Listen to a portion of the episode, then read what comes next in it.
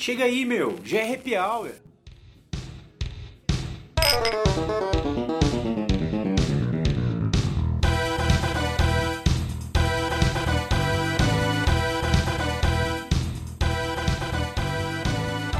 Saudações, amigos THistas pelo Brasil, pelo mundo. Aqui mais uma vez falando o seu amigo, seu parceiro de happy hour, Juari Edson, o Juá, como os meus amigos, o pessoal mais conhece aí. Estou aí mais uma vez querendo fazer parte de, desse happy hour, dessa sexta-feira que está chegando, e um pouquinho mais de efemérides, memórias esportivas do que está ocorrendo. Espero eu poder auxiliar um pouquinho mais aí nesse bate-papo, nessa troca de ideias, nessa sexta-feira que está chegando. Após uma semana, com uma quebra, um feriadinho, mas isso não significa que vamos aproveitar a sexta-feira como se fosse a semana toda. Então, mais uma vez, sejam bem-vindos a mais um Happy Hour. Companheiros e companheiras, como foi? Mais um fim de semana chegando, sextamos cada vez mais. Espero que tenha sido proveitosa, com feriado ou não. Eu mesmo trabalhei um pouquinho aí no feriado. Lembramos, né, sempre que quem vive de esporte sabe que sábado e domingo é dia normal.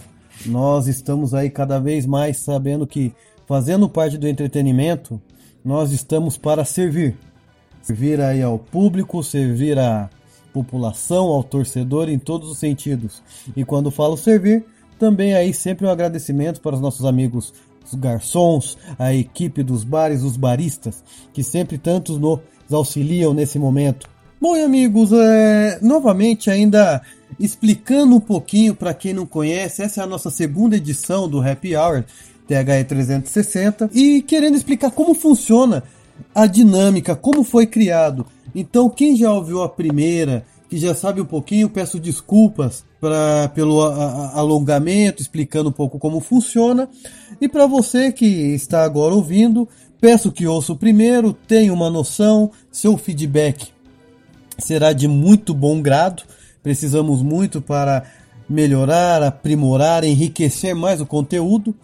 Imagina que eu estou apenas só sendo mais um parceiro aí nessa troca de ideias e querendo colaborar com assuntos referentes ao esporte, à memória esportiva em geral. Então explicando um pouco como que surgiu a ideia do nosso happy hour. Quem me conhece, nos conhece do, do, dos eventos da THE, nos cursos em si, sabe que nós vivemos, respiramos, tudo amos relacionado ao esporte em geral. E fico feliz de sempre ter alguém para conversar, bater um papo referente a todo tipo de esporte. E é lógico que isso liga assuntos como política, relações internacionais, histórias, etc. É claro que ficaria muito longo, não é essa a intenção.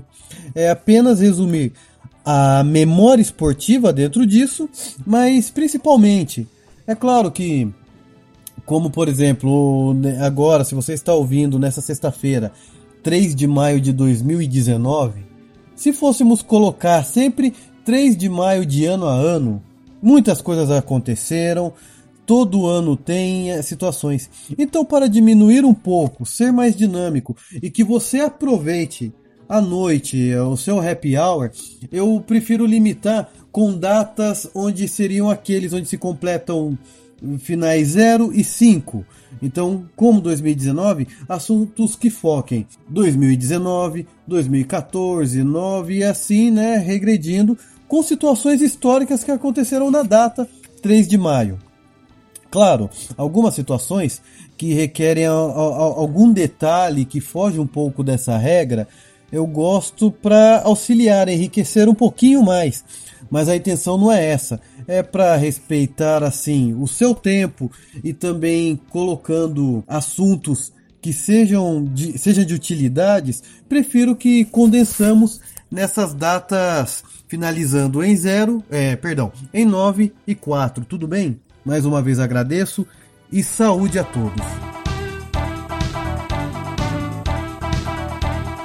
Tendo um pouquinho da ideia, vamos começar com as nossas efemérides novamente, situações que tenham essa data, né, como arredondar, mas é algumas situações que fogem um pouquinho apenas para detalharmos. Então vamos começar já.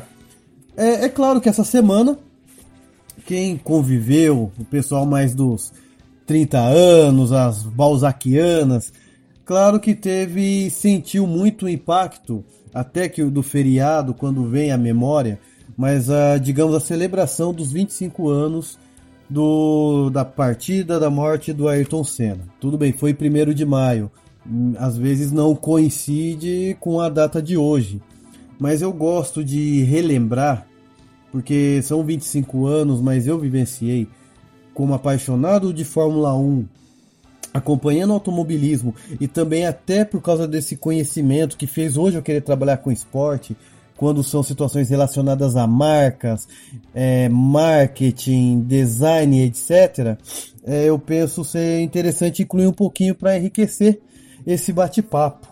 Então eu vou focar, até para ficar resumido, no automobilismo e no futebol. Então eu quero começar falando um pouquinho sobre isso. Com certeza, no dia 3 de maio de 1994, fica na memória porque quem acompanhou a comoção que corria no Brasil inteiro. A, na época, o corpo ainda estava para vir para São Paulo. Então, tudo aquilo, começando as primeiras investigações, eu gosto porque eu sei que todo mundo tem uma lembrança, independente de se você for a, é, criança, adulto, fã de automobilismo ou não, gosta da pessoa, do atleta. Eu falo, eu gosto do atleta, do profissionalismo dele, do que ele representou.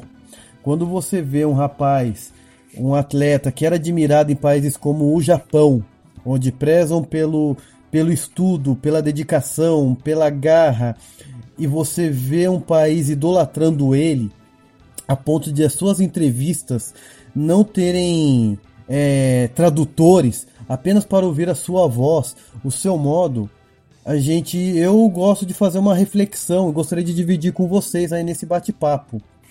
O que, que nós temos, quem representa o Brasil hoje? E é, em termos de atleta, em termos de profissional na área artística, quem que representa e que imagem que ele passa? Eu gosto de deixar essa reflexão nesse bate-papo. Gostaria de dividir com, com vocês. E mais um pouquinho, Aí já deixando esse lado, vamos falar de alegria. Sexta-feira queremos renovar as energias. Mas algumas situações que eu gosto muito de relembrar, aí já voltando nessa área de negócios dos esportes, né? É, Ayrton Senna teve algumas coincidências que ocorreram no seu primeiro ano na Toleman em 1984 e até o fim em 1994. Engraçado que uma marca estava andando com ele. E é claro, vem a associação do Banco Nacional, seu patrocinador pessoal, né?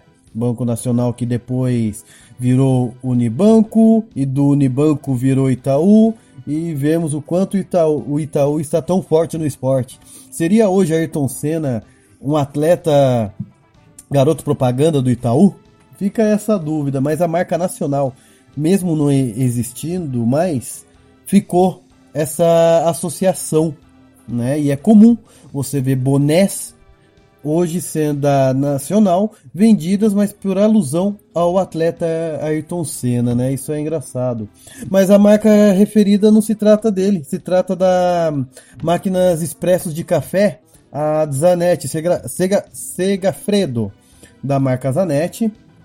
Eu lembro, claro, com o tempo você chama a atenção, na, né? Então ele no primeiro ano de Toleman e no seu último ano de Williams, ele estava com essa marca, né? Então é uma situação que eu gostaria de enfatizar. E ainda no automobilismo, para aí sim um devorador que nem eu que sou fã, e daí eu tive que consultar aqui, né? Hoje, se estivesse em vida, seria aniversário do Mr. Ken Tyrrell. Quem foi Ken Tyrrell? Ele nasceu em 1924, estaríamos aí então celebrando 95 anos de seu nascimento. Ken Tyrrell, ele foi chefe de, assim, seu principal destaque, chefe da equipe Tyrrell, entre os anos 70, que foi o seu auge, até os anos 90.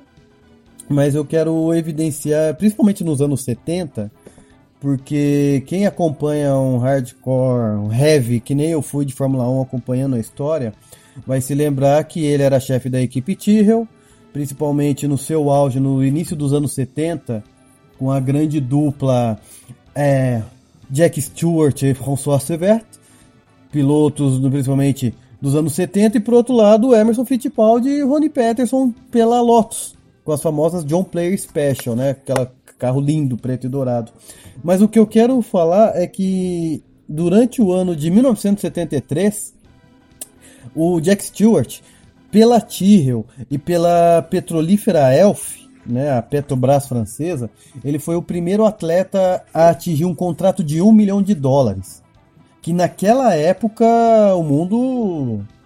Eu não sabe, não sou economista, não sou um Rodrigo Capello, não tenho essa capacidade, preguiça também agora, né? Vamos dizer, numa sexta-feira, fazer conta, mas para a época um atleta ganhar um milhão de dólares não era fácil, o mundo caiu de pé caiu de pé foi boa, né? São gatos. Esse planeta é um gato. Mas fica a situação, porque alguns anos depois, não vou fugir do tema, mas Foreman e Muhammad Ali no Rumble in the Jungle, pelo ditador lá do. É, perdão, eu vou, eu vou, esquecer o nome do, do país, se não me engano, Zaire ou Congo, desculpa, fugi um pouco, mas eles ganharam 5 milhões de bolsa, que o mundo ficou estarrecido. E daí voltando é, é, é, essa lembrança da situação Tyrrell, Elf, Jack Stewart, e mais uma vez por causa do aniversário, Ayrton Senna, no ano de seu falecimento, ele era o segundo atleta mais bem pago do mundo. Ele, um ano antes, na McLaren, ganhava uma espécie de contrato por corrida e premiação, e olha que ele fez muita coisa. E na Williams ele assinou um contrato, conseguiu tirar o escorpião do bolso do Mr. Frank Williams, que era, é conhecido pela sua avareza, e fez um contrato onde ele só perdia para um boxeador. Não era Mike Tyson, que se não me engano já estava preso, não era o Foreman, sinceramente peço desculpas em não achar, em pesquisar, mas era já um valor muito acima, né, ganhando os seus milhões, isso em 1994. E é legal que o Senna já estava trabalhando um pouco mais na área de negócios. Ele estava trazendo o Audi para o Brasil, estava trazendo uma marca de motos, estava cada vez mais desenhando a marca Seninha, que é muito comum as crianças associarem o atleta ao Seninha. Não sei se estou se fazendo entender, mas quando a criança vê o atleta Ayrton Senna, eles estão vendo o Seninha né? Quando que para nós era o contrário. Então era muito interessante o quanto que o Ayrton Senna naquela época já estava focado no seu projeto de, nos poderia dizer se já na, na curva descendente, pensando numa aposentadoria. Ele tinha o objetivo de dirigir, de guiar uma Ferrari, né? Então, mas já pensando em negócios, saindo um pouco da sua esfera apenas de atleta, mas já pensando em negócios. Isso foi muito interessante e também consolidando com seu projeto, o Instituto Ayrton Senna, né? Então fica a lembrança o, desses grandes mestres, o Mr. Ken Tyrrell, que tanto ajudou nos anos 70 com a Fórmula 1, e Ayrton Senna, que é, não gosto de falar que é o melhor de todos. Eu, como Fórmula 1, acompanhei, tenho minhas opiniões, né, sobre quem foi o melhor, às vezes de estilo, etc. Mas fica aí uma lembrança e a reflexão que quem é o atleta que nos representa uh, a imagem do Brasil, né? Fica essa dica. Vamos passar para o outro tópico então, falando um pouco agora sobre o nosso esporte bretão. Bom, amigos, eu gostaria de esticar um pouquinho mais, mas eu queria resumir essa efeméride de 3 de maio em duas situações que ocorreram no ano de 2009. Cada vez mais, né, com a, a televisão é, colocando as datas, comprimindo, priorizando estaduais, depois o brasileiro logo em seguida. No dia 3 de maio de 2009, é, coincidiu, é claro, em vários estados. Eu peço desculpas aos nossos amigos gaúchos, pernambucanos, cearenses, mas eu vou resumir apenas as finais das estaduais do Rio de Janeiro e de São Paulo. E dentro disso espero conseguir colaborar no bate-papo de vocês aí com temas polêmicos, né? Então peço já um pouquinho pro nosso amigo aí, tiver com a cervejinha com o balde vazio, encha, aumente um pouquinho mais aí a picância da, do nosso amendoinzinho, porque o assunto espero provocar um pouco mais de debate aí com vocês. Bom, primeiro eu quero começar com a coisa mais leve, que seria a final do Paulista de 2009. Corinthians e Santos, Pacaembu. A final foi 1 a 1. Aí sim, né, consultando aqui, olhando, dia 3 de maio, mas eu não querendo fugir é, do, do propósito de que são efemérides da data, mas fica a lembrança, lógico. Foi o ano que um dos títulos que o Ronaldo conquistou pelo Corinthians, o quanto que ele colaborou com o clube com a, aquela estratégia feita com o Rosenberg, dos patrocínios, a, as próprias marcas que estampavam a, o uniforme do Corinthians, né?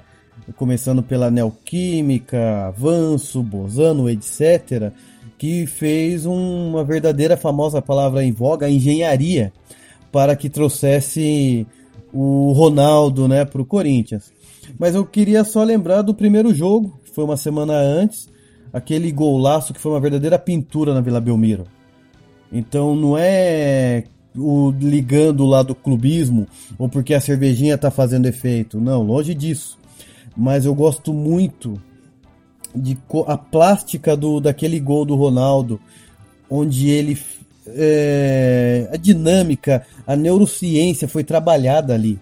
Um, um craque, o modo como ele estudou, a posição do goleiro, o, a, a cor do, até do próprio uniforme do Fábio Costa, ele, o modo como ele pensou, parece que ele já estava três segundos, enquanto a bola estava a caminho, ele já estava desenhando o que ele iria fazer. Então, situações como essa que eu falo que são verdadeiros os craques. O verdadeiro craque em toda a área do trabalho é aquele que antecede e, e, e, já sabe o que fazer e ainda se for necessário muda todo o pensamento, o raciocínio em questões de milissegundos. Então foi fantástico. Aquele primeiro jogo que levou para essa data de hoje é apenas um complemento. Então, finalizando um pouquinho falando do Paulista, eu quero falar do Carioca. Aí eu falo onde eu penso ser um pouquinho mais polêmico e quero dividir com vocês. Que comece esse papo. Só tomar mais um pouquinho aqui para molhar a garganta e aí se mandar bronca. Saúde.